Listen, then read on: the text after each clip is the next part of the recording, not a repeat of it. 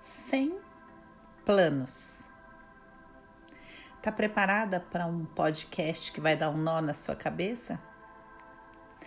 Vamos falar de planos e de vida viva.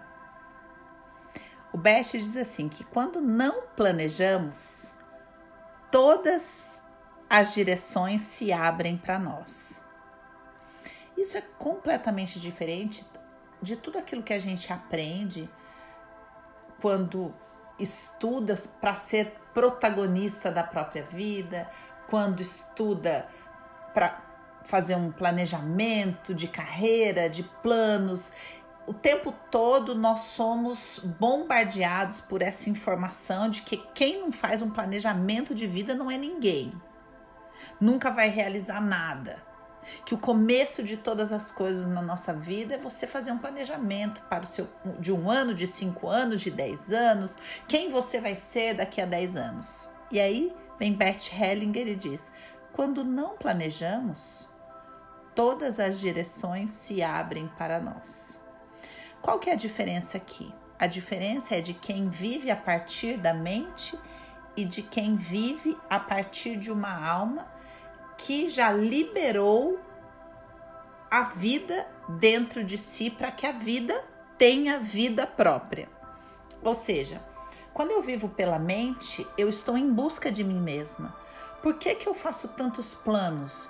Porque me interessa o final da, da, da reta, me interessa a conquista, me interessa a vitória que vai me dar uma referência de valor.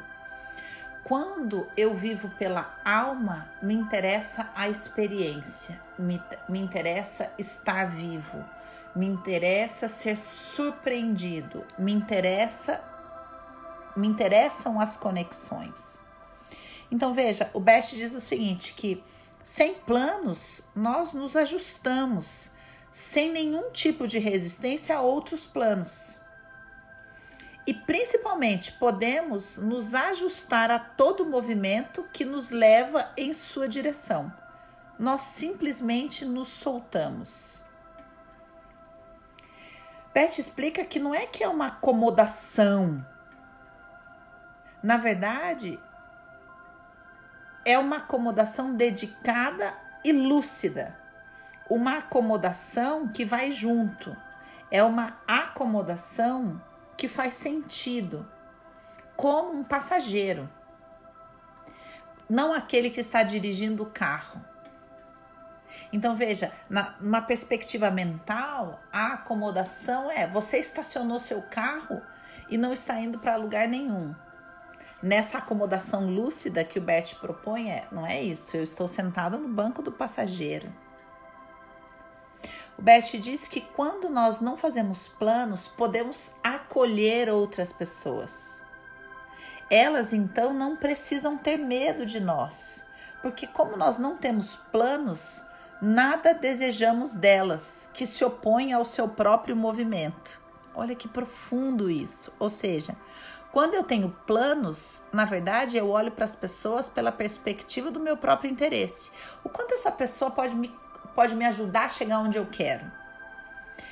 Eu olho para essa pessoa talvez como um impeditivo. Essa pessoa pode me atrapalhar, essa pessoa é uma concorrência. Mas quando eu não tenho planos, as pessoas não precisam se defender de mim, porque eu não desejo usá-las. Eu não desejo convencê-las a fazer um algo que não seria um movimento genuíno da parte delas. Beth diz para concluir que sem planos também permanecemos mais profundamente no amor, porque a cada momento este mesmo amor nos mostra o caminho. Espero que essa conversa, essa inquietação, promova uma reflexão profunda dentro de você.